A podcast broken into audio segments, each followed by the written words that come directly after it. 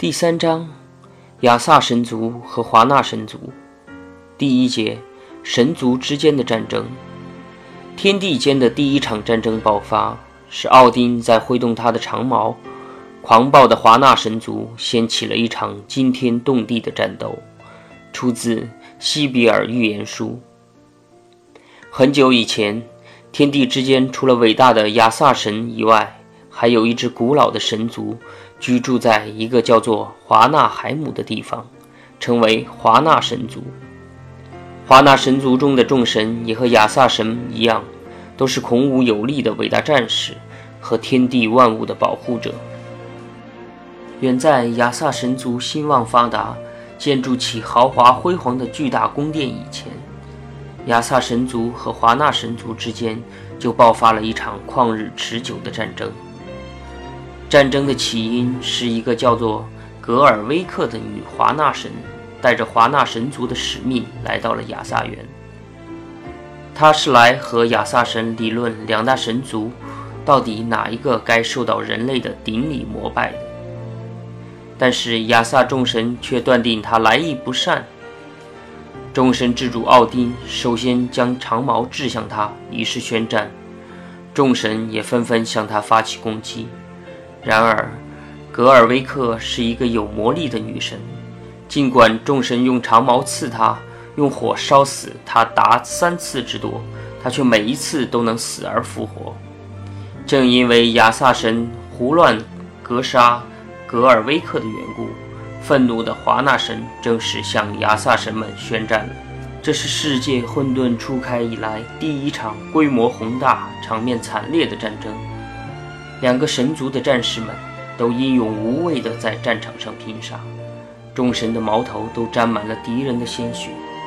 由于双方势均力敌，战争持续了许多个年头，两个神族都遭受了巨大的牺牲。最后，所有的神邸都厌倦了这场旷日持久的战争，也厌倦了众神之间的无畏厮杀，于是神族之间开始和谈。为了长久保持两大神族之间的和平，不让战火在神的世界中再度点燃，众神最后决定，双方互相派遣人质。亚萨神族送往华纳海姆的是海纳和智慧巨人密米尔，华纳神族送往亚萨园的则是最杰出的华纳神诺德和他的一对孪生儿女弗雷和弗雷亚。被派往华纳海姆的海纳，也是亚萨神中的首领之一，长得高大强壮。海纳看上去也十分英俊，有一双长长的腿，奔跑起来十分快捷。但是他在亚萨神中却是以相对的一位弱智者，性情木讷，脑子有点愚钝，而且特别不善于讲话。也许正因为如此，奥丁请智者密米尔与他同行。老巨人能言善辩，因为常年喝过智慧泉中的泉水，因而知识也极为广博，正好可以帮助海纳回答各种问题。亚萨神海纳和米米尔来到华纳海姆之后，起初很是博得了华纳神的欢迎。华纳神的首领还让海纳当上了一个不大不小的首领，但是华纳神们逐渐发现。在所有的场合，都是密米尔这个老头在喋喋不休地说话，解答华纳神们提出的各种各样的问题。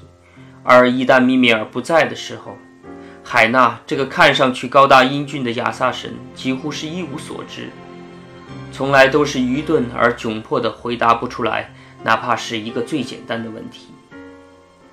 华纳众神为此非常愤怒，强烈地感受到亚萨神们的欺骗，因为。华纳海姆送去的人质是他们中最出色的诺德、夫雷和弗雷亚，而换来的却是一个无用而喋喋不休的老人和一个天生愚钝的亚萨神。于是，华纳众神一怒之下砍下了密米尔的脑袋，派人送往亚萨园，以示他们强烈的愤怒和不平。亚萨园的众神在收到密米尔的脑袋后。对华纳神的这种做法也无可奈何，或许是他们本来就存有欺诈之心，或许是他们确实不愿再挑起战火，这件事至此也就不了了之。当奥丁见到米米尔的脑袋后，立刻找来药草涂在伤口上，并念诵鲁尼文字的咒语，对已经被砍下的脑袋施行法术。米米尔充满智慧和知识的脑袋，在奥丁的努力下，竟能脱离身体而奇迹般的存活下来。奥丁把这个脑袋仔细地放在他的宫殿内室中，当他有什么疑惑或者疑难的时候，就来到密米尔的脑袋旁边，念动咒语，向密米尔讨教。第二节，奥丁道零九。奥丁，你赐给我手镯和项链。教导给我学识，使我精于法术。我看到的世界越来越宽阔。出自《西比尔预言书》。在亚萨和华纳两大神族的众神们举行会议缔结和平的时候，众神们的意见互不相同，各种各样的主意层出不穷，会议一度陷入混乱而无法执行。为了终止这种无休止的争论，尽快缔造和平。众神最后一致同意，不再胡乱发表意见，代之以为每位神邸都在一个陶罐上吐上一口唾液，以示信守诺言和不再浪费口舌。关于和平的协定，即互相派人质去对方的方法，很快就决定下来了。神族之间的和平会议，因而也取得了圆满的成功。神总是能够创造奇迹的。当两大神族每一位神的唾液混合在陶罐里，带着各种不同力量和智慧的神物互相作用后，一个生命竟然从这个陶罐中诞生出来。从众神的唾液中诞生出来的是一个叫做卡瓦西的男人，个子矮小却异常聪明。或许是他身上汇集了众神的各种智慧的缘故，卡瓦西能够随时随地地解答各种困难的问题。从来也不曾被难倒过。聪明的卡瓦西尤其喜爱旅行，浪迹于天地之间的每一个地方，并在所到之处教给人们各种各样的智慧和学识。有一天，卡瓦西来到了侏儒国，遇上了两个狡猾而好妒忌的侏儒——法牙拉和葛拉。这两个侏儒因为妒忌卡瓦西的学识和智慧。遂起了不良之心，他们对卡瓦拉谎称有事要和他密谈，把他骗到侏儒的住处，一个阴森幽静的岩石洞穴里。在那里，两个侏儒狠心地谋杀了聪明的卡瓦西，并让他的鲜血全部留在了两个陶罐里。接着，两个侏儒又用一罐蜂蜜和卡瓦西的两罐鲜血混合在一起，在一个大锅中酿出了一种美酒。从众生的唾液中诞生的卡瓦西，他的鲜血也充满了神奇的力量。两个侏儒酿造的这种蜜酒是一种神奇的灵物，任何人只要喝上一口，不仅能变得聪明，而且能马上就成为一个吟唱诗人，出口成章。侏儒们在造出这种灵酒后，把它们分别装在三个罐子里珍藏起来，同时。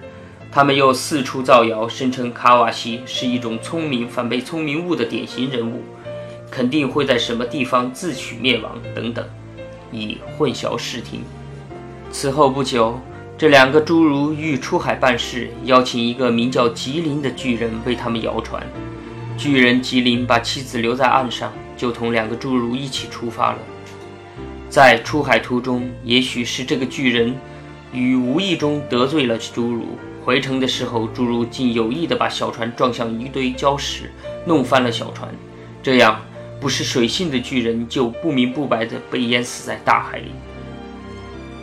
凶恶的侏儒却装的什么事都没有发生的样子，翻过小船，大模大样地回到了岸上。但是，当吉林的妻子知道她的丈夫被淹死在大海的噩耗时，却不禁放声大哭，她的悲伤绵延不绝。他的哭声也悲天动地，一发不可收拾。法牙拉和葛拉两个侏儒听到这种大声的哭泣，感到非常的不耐烦。于是，他们哄骗巨人的妻子到海边去祭奠她的丈夫。在他经过一座大拱门的时候，其中的一个侏儒狠毒地从拱门下推下一块巨石，把他砸死。被侏儒谋害的巨人夫妻生有一个名叫苏特顿的儿子，在约顿海姆很有力量和威望的巨人。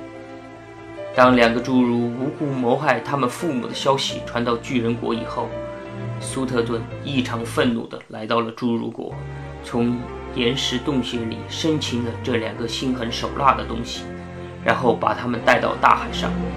苏特顿把两个侏儒绑在一个恶浪滔天的礁石岛上，意欲让这两个杀死其父母的凶手受尽恶浪冲击的折磨而死去。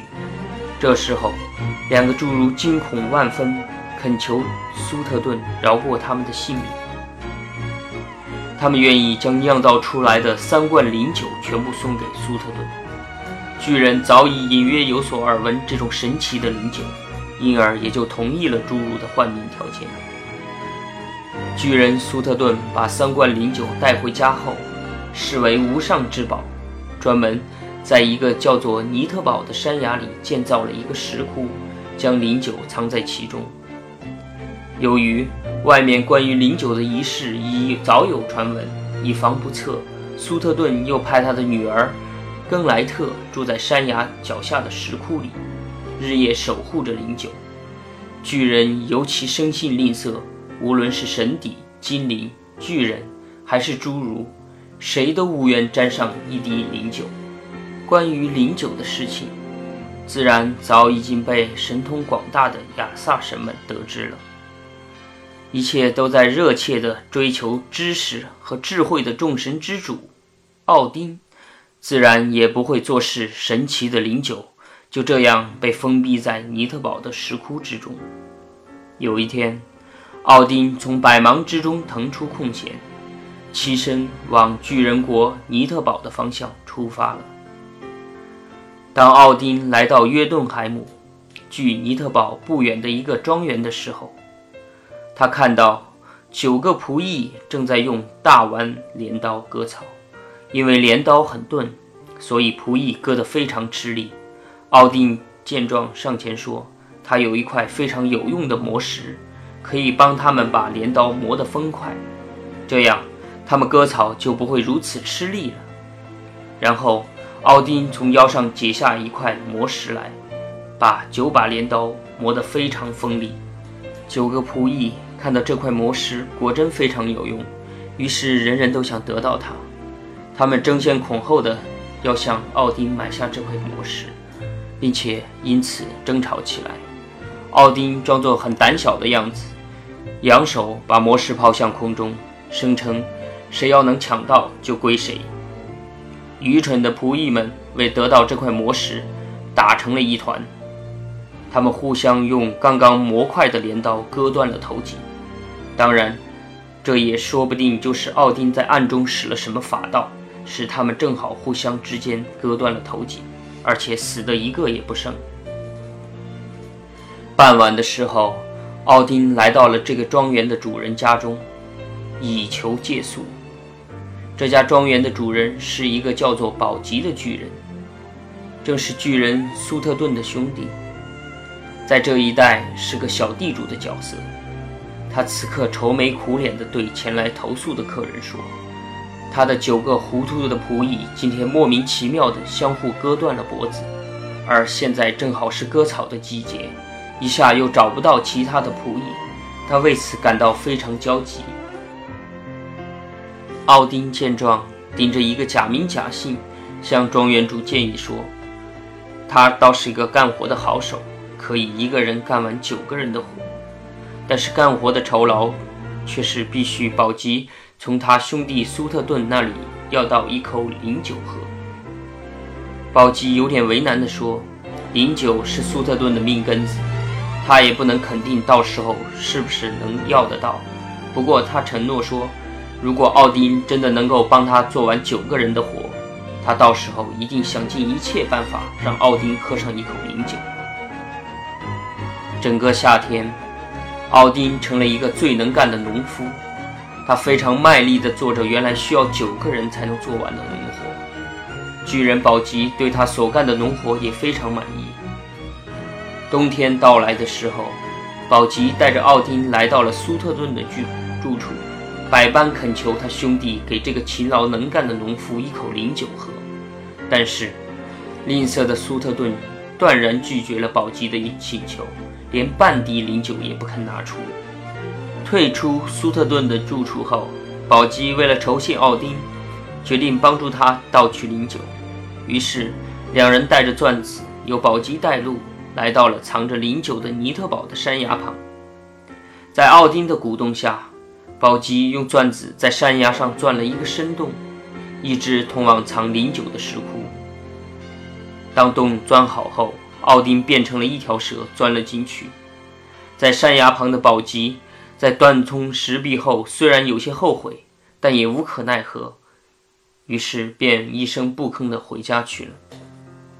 奥丁钻进石窟后，首先碰上了巨人的女儿更莱特，并用花言巧语骗得了更莱特的爱情。在石窟里，他们一起度过了三个良宵。被爱情迷昏头的更莱特答应了，在奥丁离去的时候，让他喝上三口灵酒。奥丁却趁机在每一个装有灵酒的罐子都喝了一口。他的这一口。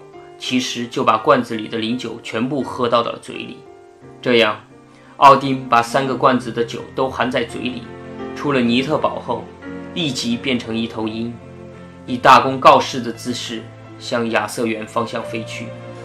巨人苏特顿在家中闲坐，无意之中看到一头鹰从尼特堡的山崖中飞出，顿时起了疑心，于是他自己也变成一头鹰，立刻追了上去。口中含着三罐灵酒的奥丁飞动起来，似乎很是不便。后面已被看出破绽的巨人又紧追不舍，形势十分紧张。在临近亚萨园的时候，苏特顿几乎就要追上奥丁了。亚萨园的众神看到两头鹰一前一后飞来，知道奥丁出门到灵酒已经得手，便纷纷踏上亚萨园的围墙，在墙头上一字排开，摆了许多罐子。当奥丁飞抵围墙的时候，他就把灵酒涂在了这些罐子中。巨人一看，众亚萨神都在墙头上呐喊，自知寡不敌众，只能气恼地飞走了。奥丁成功盗得灵酒以后，就把它分赠给亚萨神、精灵和人类中的智者享用。喝了灵酒的神邸、精灵和智者，因而也成了吟唱诗人，写出了许多动人的诗篇。但是，在奥丁被巨人追击之时，也有一些灵酒在仓皇中吐到了罐子外面，而罐子外面的灵酒是谁都不能喝到的。但是喝了那种灵酒的人，只能成为假诗人，他们是写不出真正动人的诗篇的。